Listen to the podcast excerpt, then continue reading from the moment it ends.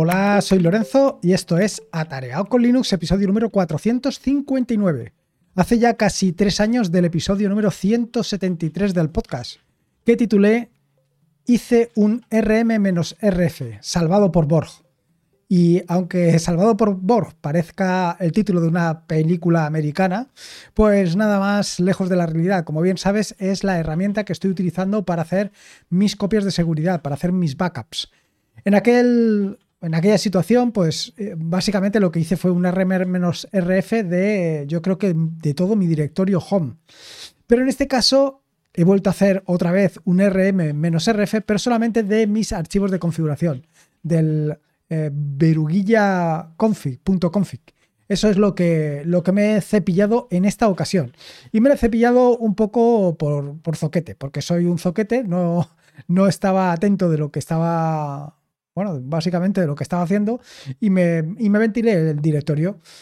Y un poco lo que te quiero contar es no tanto lo que te conté en el episodio 173, en el que lo recuperé todo con una copia de seguridad, sino un poco relacionado con lo que eh, te vengo hablando sobre los dot files y en concreto sobre eh, la migración que hice hace unos episodios del podcast de dot drop a Chesmoa. Pero para ponerte un poquito en contexto, eh, como te decía en la introducción, y vamos directos al turrón, como te digo, eh, la cuestión es que soy un zoquete. Soy un zoquete porque con esto del RM-RF no es la primera vez que me ha sucedido y te puedo asegurar que no va a ser la última vez que me suceda. Soy bastante aficionado a hacer este tipo de cosas.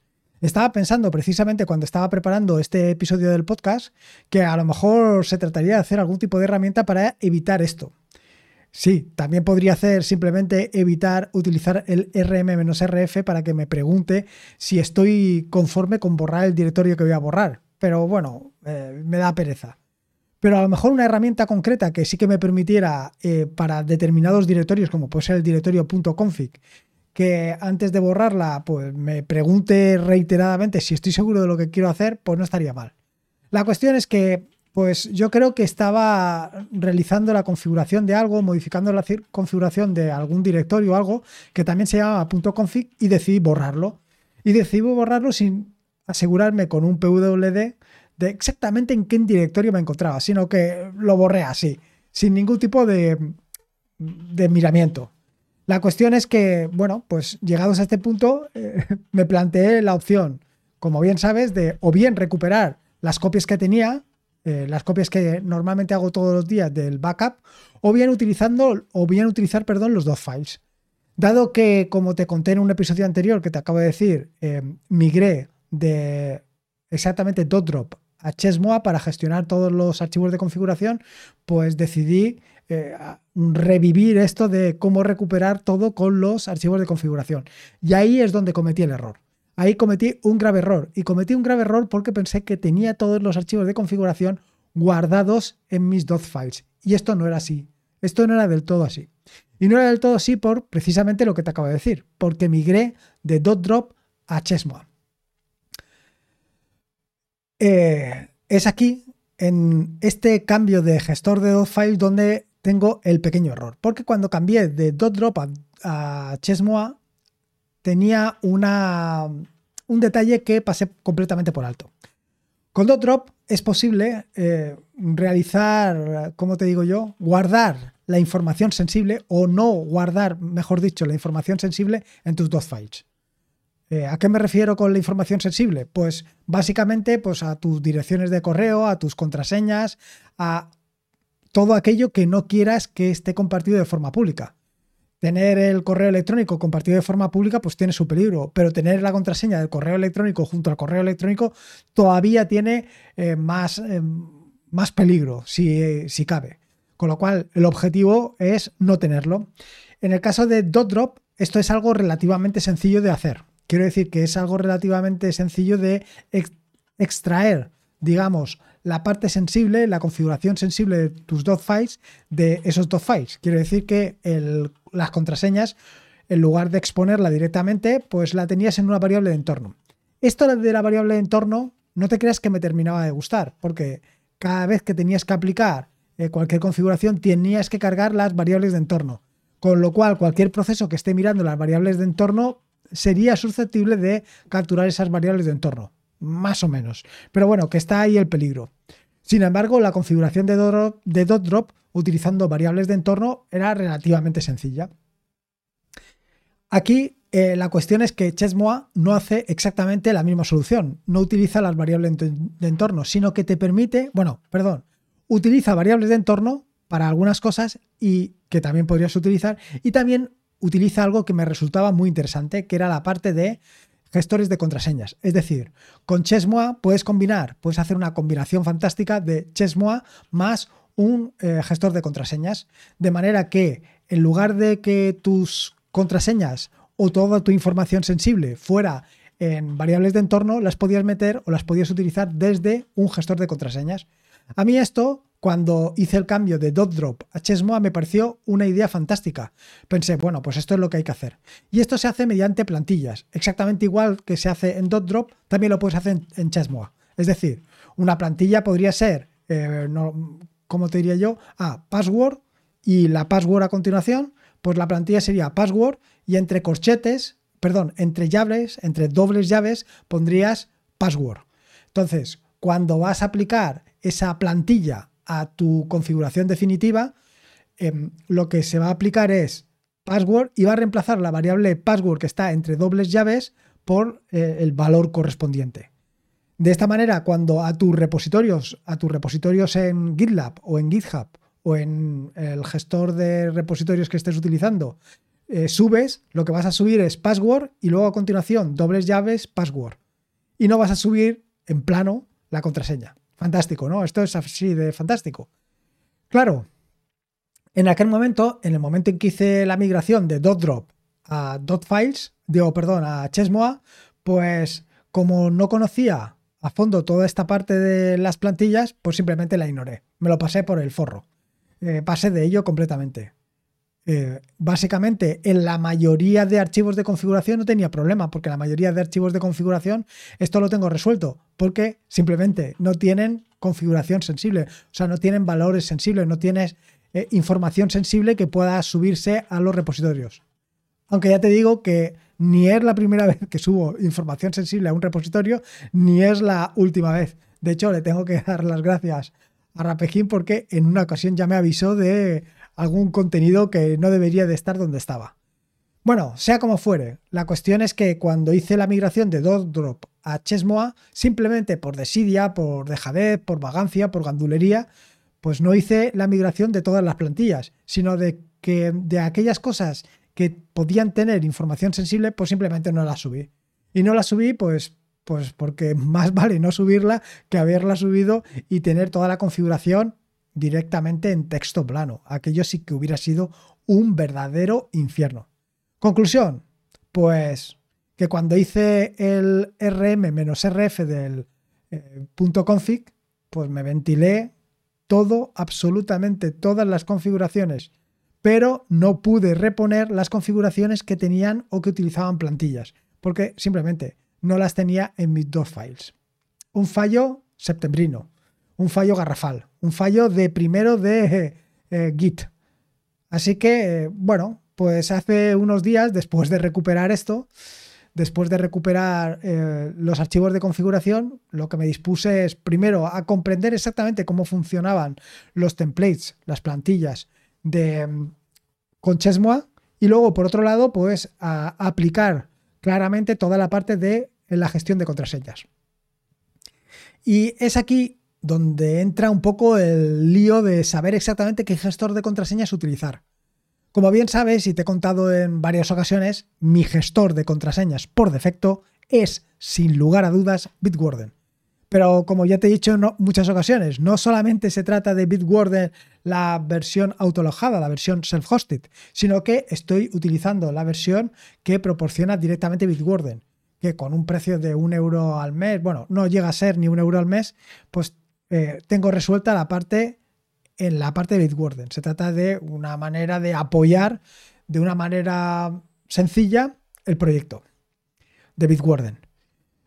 Eh, en ese momento pensé en utilizar directamente Bitwarden, ya que tengo parte de mis contraseñas alojadas en Bitwarden, ¿por qué no utilizar también Bitwarden para eh, esta parte de desplegar o mejor dicho, guardar la información sensible que no quiero que esté directamente expuesta en los repositorios. Bueno, pues el problema que tengo con Bitwarden es que no puedo utilizar Bitwarden eh, desde terminal utilizando el segundo factor de autenticación. Evidentemente, yo lo tengo claro que para eh, poder exponer o para estar un poquito más seguro, pues hay que tener una contraseña suficientemente larga y potente y aparte el segundo factor de autenticación. Y así es como lo tengo yo configurado. Pero desde terminal, yo hasta el momento no he podido utilizar nunca el segundo factor de autenticación, con lo cual ahí estaba vendido. Como me gusta mucho Bitwarden, pensé en utilizar eh, uno autoalojado. Y en concreto, como bien sabes, existe una variante que se llama Bold Warden, que eh, lo que nos da es la opción de un servidor de Bitwarden, pero implementado en Rust. Con lo cual tienes las ventajas de Bitwarden añadidas a las ventajas de Rust. Iba a hacerlo así, pero en un momento determinado y probablemente en un... no te sabría decir, pero a lo mejor en un destello de lucidez caí en la cuenta de que iba a tener un servidor de contraseñas siempre en marcha única y exclusivamente para el momento en que tenga que aplicar la configuración. Y esto me parecía un poco loco. Y aparte de eso, también estaba el problema de eh, gestionar el login y el logout del gestor de contraseñas de Bitwarden. Y algo que no me terminaba de convencer. Con lo cual, esta parte la descarté. Descarté tanto Bitwarden como Boltwarden para guardar mis contraseñas en el sitio. La siguiente opción que barajé fue Past. Pass es una herramienta GNU que te permite gestionar también tus contraseñas, además de una forma muy sencilla, en forma de árbol, donde cada una de las contraseñas va en un pequeño archivo .gpg. Pensé en hacerlo así. Sin embargo, por algún tipo de torpeza o desidia mía, no te sé decir, eh, se me complicaba. Cada vez me resultaba más complejo, bueno, me resultó complejo inicializar un eh, almacén de contraseñas y empezar a trabajar con ello. No sé por qué. No, no me digas por qué, pero me resultó complicado. Y ¿Para qué? ¿Para qué me tengo que complicar cuando solamente quiero hacer algo muy sencillo para guardar las contraseñas y no, bueno, contraseñas y otra información sensible y no exponerla en un repositorio? No quiero complicarme la vida. Así que, pues busqué en lugar de PAS una, una herramienta que fuera ligeramente más moderna. También estuve barajando otra posibilidad, que es utilizar KeePass. Eh, pero evidentemente equipas la versión de terminal. Y aquí también me encontré con distintos problemas. Por ejemplo, el tema del login y el tema de algunas variables de entorno. Exactamente no te sé decir los problemas que me encontré, pero me resultaba también tedioso y relativamente complejo para lo que yo quería hacer. Y finalmente di con la solución, que era una variante APAS. En concreto es GoPass, que es una herramienta que está implementada en Go y que es súper sencilla de gestionar pero súper sencilla. Además, te lo dejo en las notas del podcast los pasos que tienes que hacer tanto para instalarte GoPass, que en el caso de que estés utilizando Arch o Manjaro Linux es tan sencillo como un sudo pacman -s eh, eh, y luego crear tu primera, porque sí que utiliza las eh, contraseñas clave o sea, las claves público-privada, GPG, igual que utiliza PAS, pero de una manera, por lo menos a mí me resultó más sencillo. Así, simplemente para inicializar un repositorio de contraseñas era tan sencillo como GoPass init. Y a partir de ahí, simplemente con, para crear o para insertar una nueva contraseña es GoPass insert y para mostrarte una contraseña GoPass show. Tan sencillo como eso. Dicho esto, y una vez ya había generado mi eh, almacén de contraseñas seguras, el siguiente paso era implementar eh, las distintas contraseñas y las distintas informaciones sensibles en las distintas herramientas que estaba utilizando. Es decir, combinar GoPass con Chessmoa. Y esto es súper sencillo también porque Chessmoa lo tiene perfectamente configurado así. Simplemente con Chessmoa em, add menos menos template y el nombre de la configuración que quieres importar, lo que hace es te genera o te añade esa como template y ahí ya tienes que hacer las sustituciones. En mi caso, por ejemplo, y lo pongo como ejemplo en, el, en las notas del podcast, he dejado la configuración que estoy utilizando para eh, Himalaya. Si no conoces Himalaya, decirte que se trata de una herramienta que te permite gestionar con, tu correo electrónico directamente desde la terminal, pero con de forma estática, digamos. No es un, ¿cómo te digo? No es de forma dinámica, no estás trabajando directamente con todos tus correos, sino que cada vez que quieres ver todos los correos que te han llegado, ejecutas Himalaya. Cuando quieres abrir un correo concreto, eh, tienes que ejecutar Himalaya con el nombre del correo, así sucesivamente. Y si quieres contestar un correo, exactamente de la misma manera. Bueno, en fin, que me despisto. La cuestión es que eh, en las notas del podcast te he dejado exactamente cómo está configurado. Tiene algunas particularidades respecto a la generalidad con la que configura Chesmoa las contraseñas, porque en el caso de. Eh, ¿Cómo se llama? En el caso de Himalaya no utiliza exactamente la contraseña, sino que utiliza eh, la herramienta que gestiona la contraseña. Sí, parece un poco extraño, pero es así. Y luego, por otro lado, eh, está la parte de em, las contraseñas, o sea, la parte de los usuarios. En mi caso, yo lo que he hecho no solamente es eh, utilizar o definir como variables sensibles las contraseñas, sino también que he definido como variables sensibles los correos electrónicos. Es decir, mi correo electrónico lo he definido como variable sensible, de forma que en, em, la plantilla de Himalaya no vas a encontrar ni el, correo, ni el correo electrónico, ni siquiera vas a encontrar digamos, la contraseña. Sí que he dejado, y ahí se me ha escapado el nombre de, de mi usuario, que esto me gustaría quitarlo en un futuro, pero por ahora lo vas a encontrar ahí. Una vez hecho esto, simplemente eh, en mis variables, digamos, en mi repositorio, lo que vas a encontrar es exactamente lo mismo que tienes ahí y no vas a encontrar ninguna información sensible. Fantástico. Pero aún hay un punto adicional que es muy interesante para el tema de Chesmoa. Chesmoa tiene mm, definidas por defecto determinadas variables de entorno, como puede ser, por ejemplo, el directorio de inicio, tu nombre de usuario. Todas estas em, variables bueno, digamos que más bien el nombre del usuario que esté utilizando. Todas esas variables de entorno las puedes utilizar en los distintos archivos de configuración. Es decir, hay determinados eh, archivos de configuración que admiten eh, rutas relativas o que en sus rutas relativas admiten la veruguilla, que se refiere al home barra usuario, o en mi caso home barra Lorenzo. En el tuyo será home barra lo que sea. Bueno, pero hay otros que no. Hay otros archivos de configuración que te obligan a utilizar rutas absolutas e incluso archivos de configuración donde eh, no se puede utilizar la veruguilla, sino que tienes que utilizar la ruta absoluta. Con lo cual ahí tienes un problema, salvo que utilices una herramienta como puede ser Chesmoa para el tema de los archivos de configuración. De forma que tú pondrías entre dobles llaves punto chesmoa punto el, el nombre de o el user eh, directory o el home directory, etcétera, etcétera. Lo puedes hacer así.